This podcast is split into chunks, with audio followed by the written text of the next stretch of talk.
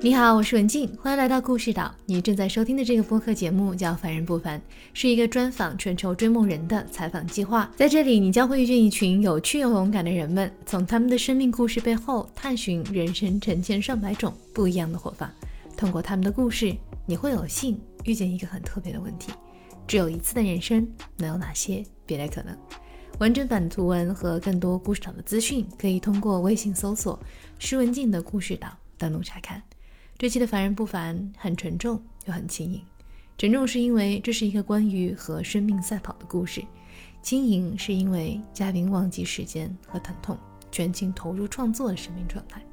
他是校园中宝岛漫画界的四大才子之一，年少成名，一出手便是巅峰，三十多年积累了一万多幅作品，却在人生的下半场遇见了生命的对手——癌症。面对急速流逝的时间。要如何安排自己的每一天？如何在直面死亡的同时去履行活着的意义？和死神正式交战后，生命的意义又是什么？这个故事是一份礼物，包裹着一份对生命极致的热爱。期待你亲自打开。如果一个月中只有十天左右的时间，你能正常的生活，你会做些什么？这是萧炎中目前所面对的人生状态。你不知道你有没有明天，你不知道你的明天在哪里，你有的只有当下。当下你能做的事情就是创作。面对变得格外大声、时间流逝的滴答声，这是他回应生命的方式。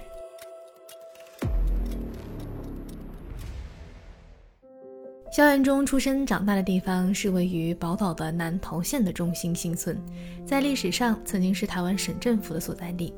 当时住在那儿的居民几乎都是拥有公职，家家户户都是公务员，生活条件差不多，连房型都一样，都有个前院和后院，每家每户用七里香隔开。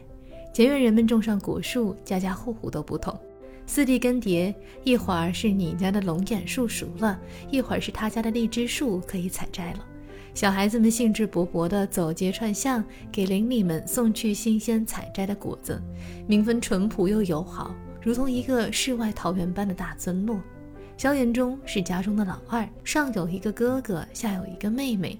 这三明治的上下两层都出奇的会学习，考试成绩班上前三。而作为夹心层的他，却没有一脉相承前三的优良传统，他的成绩总是喜提倒数三名。他的父母也比较开明，学习不好就算了，只要不学坏，一切都好说。只不过他在家的地位像是一个小小的透明人。我我母亲，比如说她做菜的时候，比如说哎那个喊我哥去买个酱油，喊我妹妹去干嘛做点事，他们都说哎我在做我在念书，我在写功课。然后就不用去。那讲我的叫我的话，我讲这两个事情，我父母都不相信。所以就是干活就是我的我的我的任务，就是说一下去买酱油，一下去陈妈妈家里要两根葱，一下去黄太太家里黄妈妈家里去要两根辣椒，就是我跑去骑着脚踏车，反正就是去干这些事情。院子里的杂草也是我在拔，反正任何家里的事情都是我在干。虽然帮忙干了不少家务事，可惜当时家中的零花钱却是按照成绩来给的。萧炎中自然是囊中羞涩，没钱买礼物的事实，反倒是成就了他勤于动手和学会主动思考的能力。不仅没有零花钱有功劳，还得益于他的一位神奇的邻居金伯伯。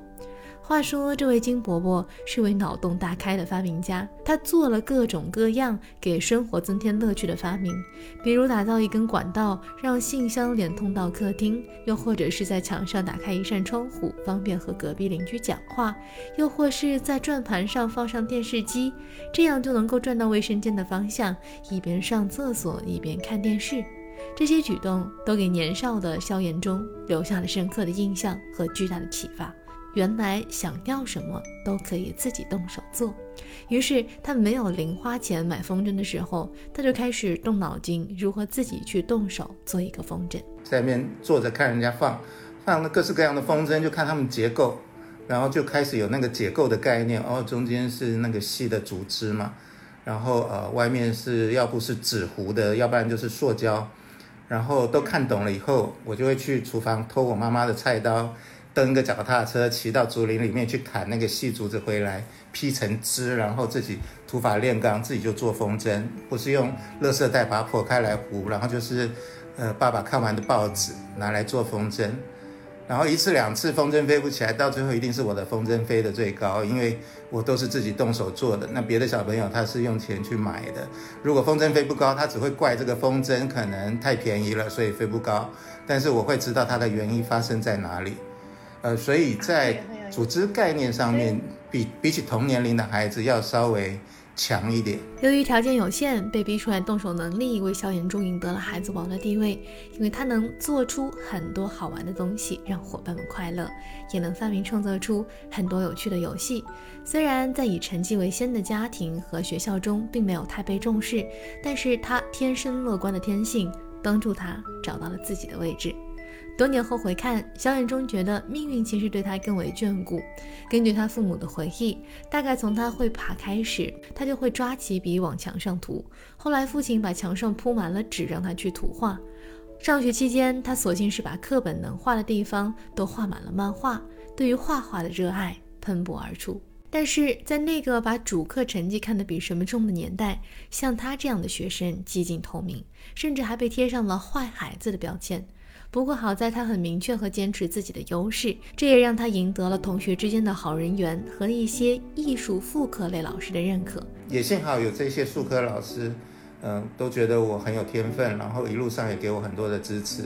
呃，我没有觉得说，呃，全世界都忽略我，起码还有这些老师是很疼我的，然后很认同我，也给我很多的鼓励。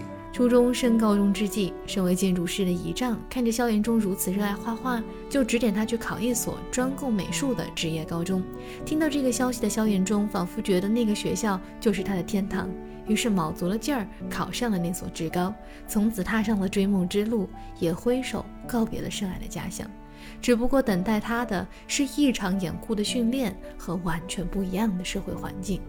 原本在中西新村的时候，萧炎中有种独孤求败的感觉，在小山丘上占领了巅峰，周围无论是年长的高中生还是同龄人，只要他们架起画架，萧炎中就会去挑战，每次都是凯旋而归。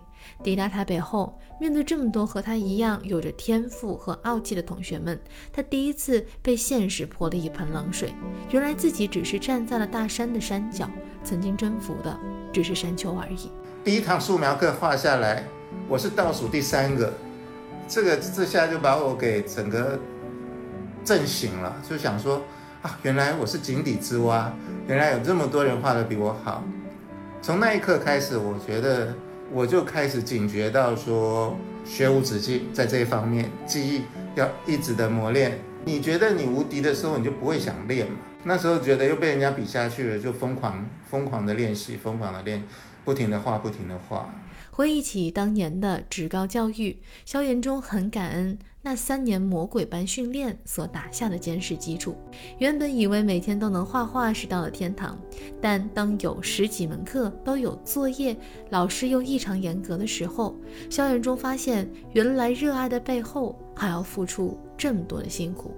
不知道欲哭无泪了多少回，他咬着牙坚持完成了三年的学业。这三年大浪淘沙，很多人都坚持不下去，选择了退学。但是凭借着天分和热爱，以及没有任何除了画画之外的选择，萧炎中高中毕业了。这三年打下的基础让他受用一辈子，不仅仅是技艺上的功力，更是对于创作和作品的态度。有一次带着完成的作业去挤公车。当时天下雨，车上人有很多。虽然表背好了作业，但是在公车上还是被人踢破了。到了学校后，老师很严肃地告诉他，本来可以给一百分，但是因为没有保护好自己的作品，给了他负一百分。他要再用后面的作业来做弥补。当时的萧炎中眼泪都快掉下来了。可是他冥冥之中就告诉你要尊重自己的作品，这是那个时候建立下来的。概念就是你要非常非常的尊尊重自己的作品，因为你签了名在上面，这个作品就代表你，所以这个一直到现在对我的影响都很深。而且，就我刚刚跟你讲，我也会碰到很好的导师，所以他看到我进步的很快，所以他说：“你知道为什么？”他说：“因为如果你对自己的作品满意超过三天，只代表一件事，你开始退步了。我这句话一直到现在不敢不敢忘记啊。高中毕业时，萧远中抱着要成为漫画家的心开始找工作，这是他从小就有的梦想。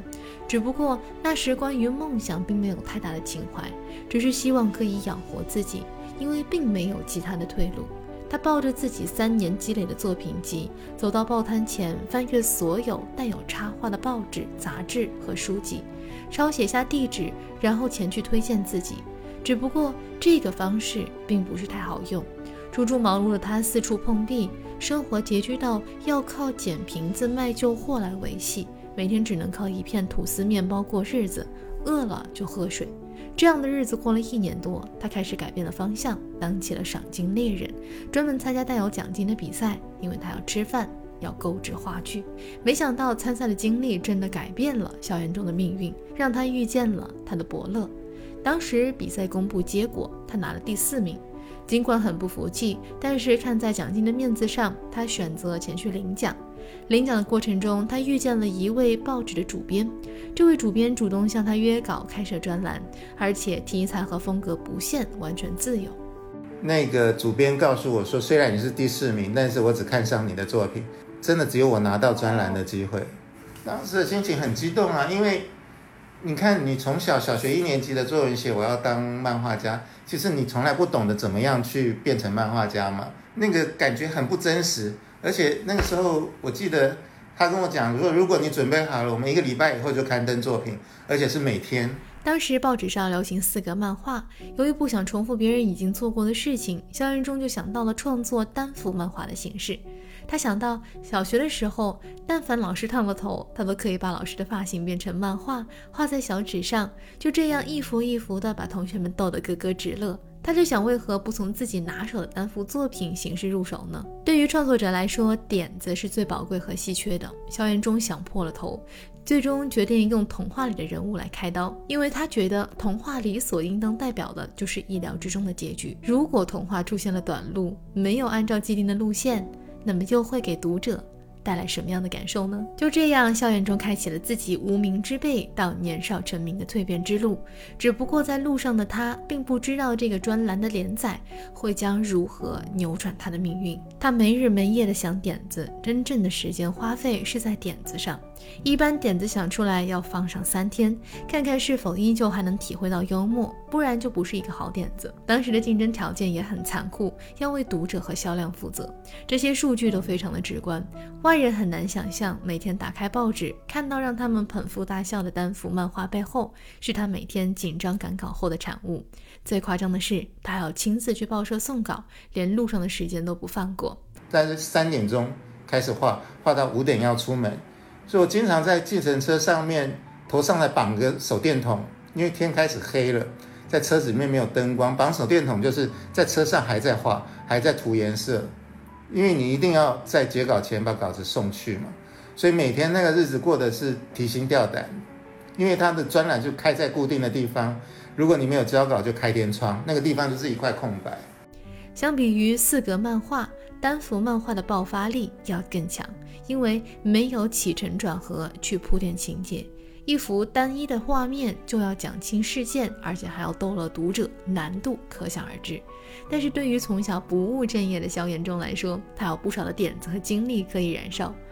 童话短路的系列一经推出就爆火，很多人是因为他的漫画才买的报纸，后来集结出版，创下了五十万册的销售记录。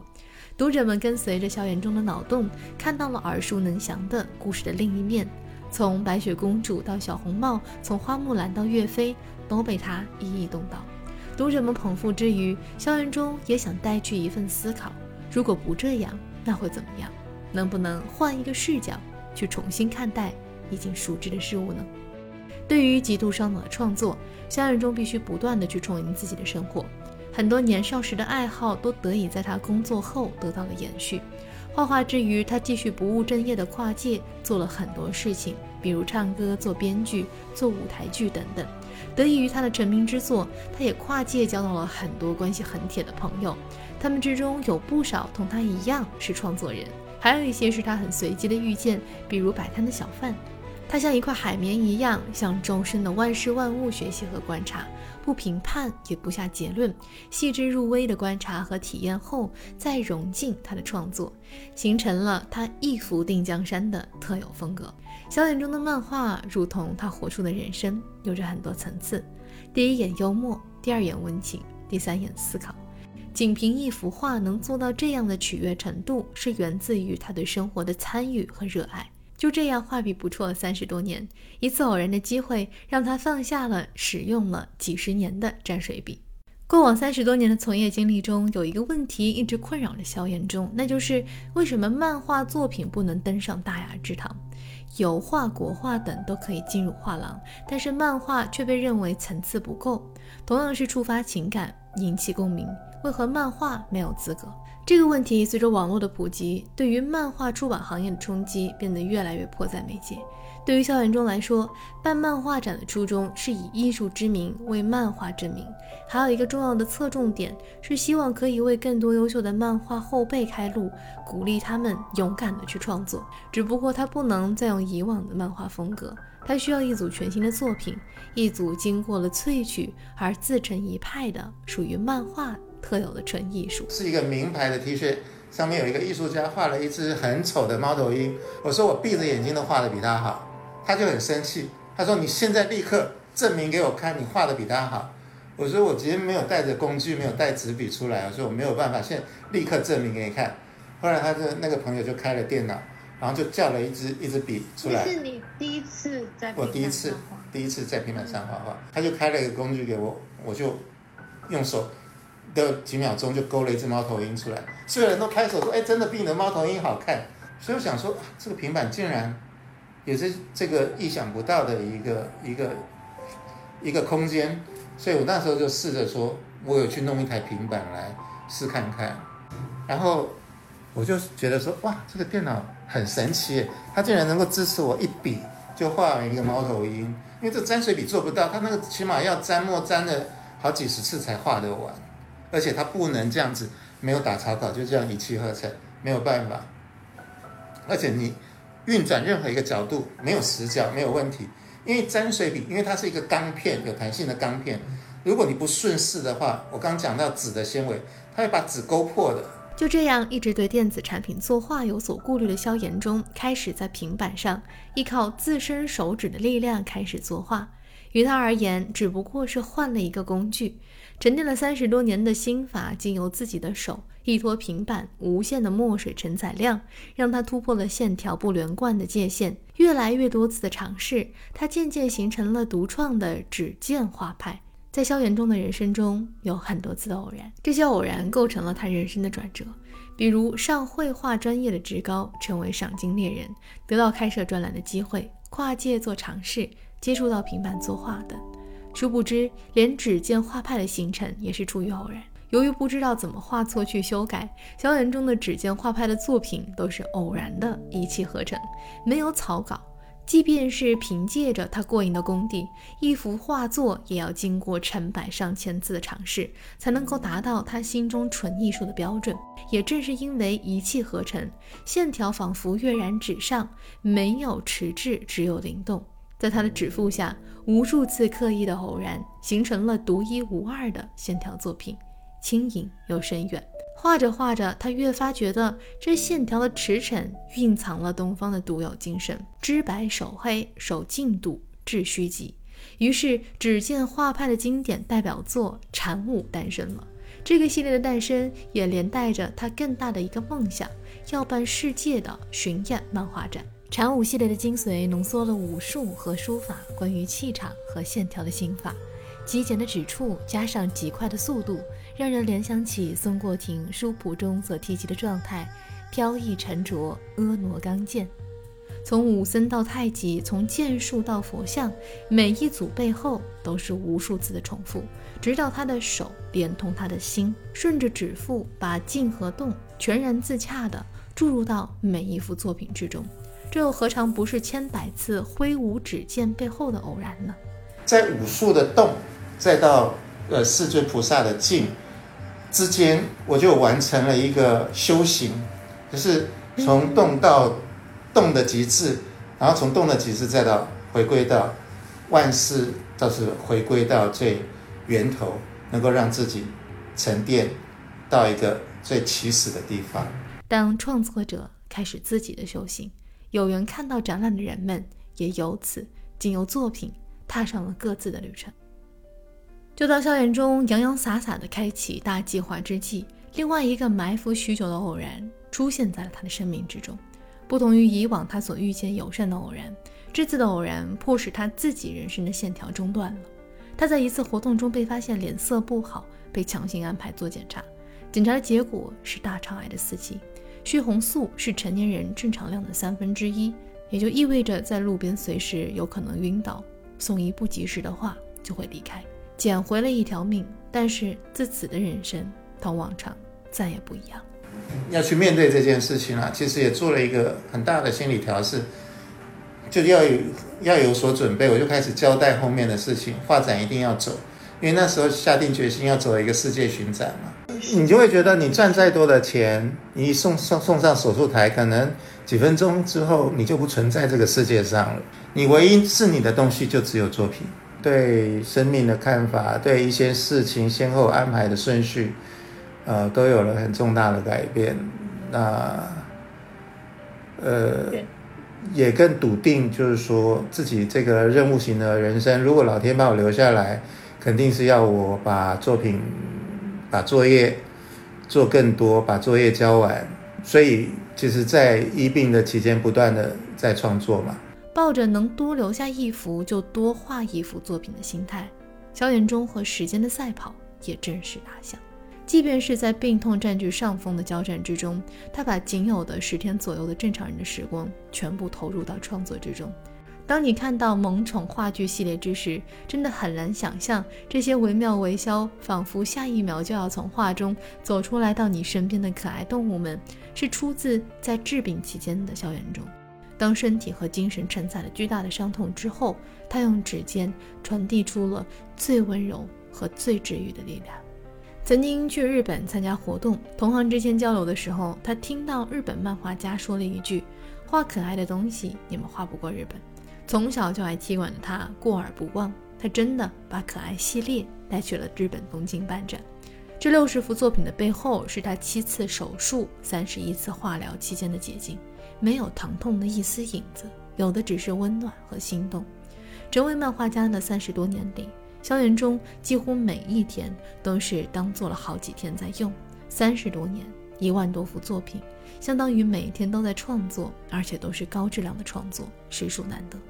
其实我们每个人都不知道是否还会有明天，明天和意外会哪个先来到我们的生命之中呢？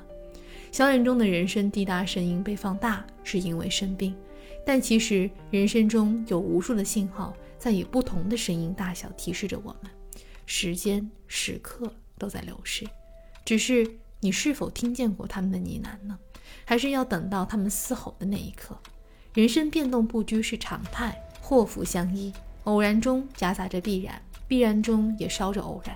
虽然孔子言道：“未知生，焉知死。”但是如果反过来看的话，这句话也依旧成立。如果没有到鬼门关走过一趟，又何尝知道生的平凡与伟大？真正生命的开启，是当我们察觉到了，我们只有一次人生之机，意义不在于终点，而是在于旅途。文婷的采访手记：有些缘分是冥冥之中就被注定的。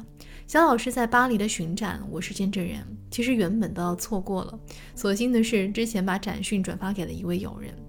展览的最后一天，他突然电话我，问我要不要去看展。我当时完全没有出门的打算，而且完全忘了这场展览。但是他说展览方特意专程过来帮他开门，这一点让我非常的感动，于是就出门了。见到了肖老师的画作，感受到了线条的气场、韵律和灵动。在现场了解到肖老师的故事后，便有了约采访的心愿。和工作人员交换了联系方式后的几个月，我们安排了这样一次巴黎和台湾的连线。我们是在农历新年之际完成的采访，是一个非常奇妙的时间点。一方面是肖老师刚完成治疗，另一方面是我肚子里孕育的新生命进入了随时待产的阶段。如果再错过，就不知道是否能约上了。这样的采访于我而言呢，是赶早不赶晚，很庆幸的赶上了。隔着屏幕见到了肖老师，他看起来气色和状态倒比我想象中的好很多。他很大咖，但是很平易近人。我们聊了四个多小时，有一些赶，但是终于是有这样的一个缘分，把肖老师的故事收录到《凡人不凡》的系列之中。采访中印象比较深刻的是肖老师的童年，即使没有得到家长明确的支持，但是只要不打压，孩子们的天性还是会自然的生长。这对于一个人的发展而言是至关重要的。其次是对于创作的态度，对于开启自媒体创作才一年多的我来说，震撼是巨大的。当我算了一下过去三十多年他产出的作品数量的时候，是一个创作晚辈对于前辈的深深的敬意。尤其是在生病期间，对于创作的坚持，更是让我刷新了对于创作和热爱的定义。结束之前，我问肖老师，站在现在的人生这样子的一个节点，他是如何去看待活着的意义？他只回答了六个字，但是这六个字在我脑中不停的回响。他答道：“我做给他们看。”我把这六个字郑重的送给你们，也送给我自己。不算不数，踏踏实实的去过足每一天，留下自己想要给这个世界的礼物。愿肖老师永远交不完作业，继续在这时间做给大家带去快乐的晚童。如果你想要肖老师指尖画盘展览，去到你所在的国家和城市，请通过文末的联系方式联系我。谢谢你的收听，再次感谢本期凡人不凡的嘉宾肖老师，拿出宝贵的生命时间与我们分享自己的生命故事。对于肖老师，你有什么想说的？欢迎在文末留言或者私信我分享你的感受，肖老师能看到，会给他带去力量。完整版的图文可以通过微信搜索“书文静的故事岛”登录查看。如果你对生命故事、个人成长和向内探索的话题感兴趣，欢迎在文末扫码添加我的微信，由我邀请你入驻故事的岛民群，了解更多关于嘉宾和创作的幕后故事。如果这个故事给你带去了些许的共鸣和参考，也请你转发给自己的朋友或者家人，让故事的生命继续延续，去唤醒更多的生命，看到不一样的可能。谢谢你的接力，文宁在巴黎以新的身份向大家问好。我经济成为了一名母亲，小岛主刚满两个月，对于生命和养育的体悟有了很多新的认识，有很多想和大家分享的，期待一下岛上的新规划和发展吧。疫情之下，仿佛一下都看不到头。无论如何，这正是我们需要怀抱希望的时刻。希望此时的你能够照顾好自己，有余力的情况下，也多关照一下身边的人。光亮终究是会透过缝隙进入到我们的生活。温暖和照亮我们，愿你保持希望。我们下期节目再会。